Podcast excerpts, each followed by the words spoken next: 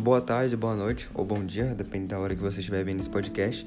Uh, hoje vamos falar sobre uma matéria da revista super interessante que é, trata da luta da, da, sobrevivência de alguns mamíferos no, no continente africano. Uh, e ela fala sobre a caça ilegal, a ocupação de algumas áreas de preservação, próprios fatores como secas, eles influenciam muito. E um fator que não é geralmente não é levado a sério pela população pela população não, pelas pessoas, né? São é, a guerra, que ela ameaça principalmente os hipopótamos e os elefantes do continente.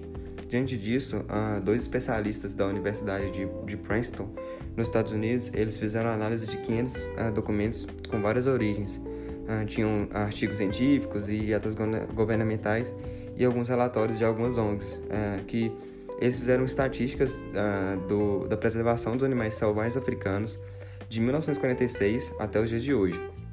E quando eles colocaram as informações num gráfico, eles compararam lado a lado uh, e, é, com a evolução histórica né, do, dos conflitos armados que tiveram no continente e perceberam que foram possíveis traçar duas curvas uh, no gráfico. Aí chegaram à conclusão que toda vez que o, o clima político esquenta uh, no país, a fauna é afetada na mesma proporção. Então, quanto mais guerras, quanto mais conflitos, eles os animais acabam sofrendo muito mais. E dessa pesquisa, eles fizeram, eles entraram na conta 253 populações de 36 espécies de herbívoros, que eles habitam uh, 126 áreas de preservação diferentes, e houve uma queda no tamanho das populações durante a guerra, uh, que foi, foi verificada até em, em regiões que, que foram atingidas com frequência mais baixa da guerra. E um conflito a cada duas décadas, ou apenas um ao longo de cinco décadas, uh, uh, influencia muito. E disputas uh, militares, que são uma variável que sozinha ela pode prever a morte de, de animais. e dados como também a corrupção ou a habitação irregular em áreas protegidas, hum, não são, eles não são tão precisos para isso.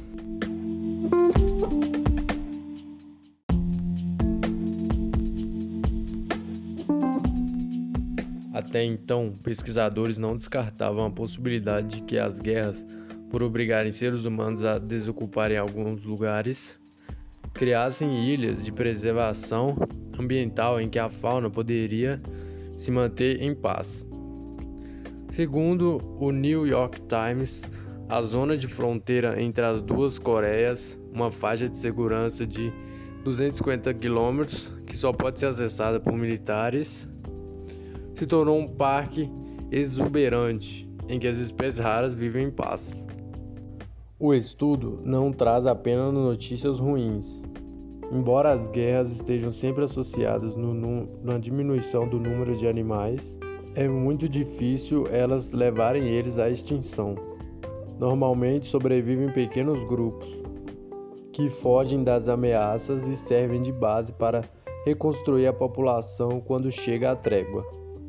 Segundo os pesquisadores, a intervenção rápida de grupos preservacionistas depois do conflito pode tornar a situação ainda melhor que era antes. Um bom exemplo pode ser o de Moçambique, que depois de 15 anos de guerra civil, o número de elefantes no principal parque nacional do país caiu de 2 mil para 200.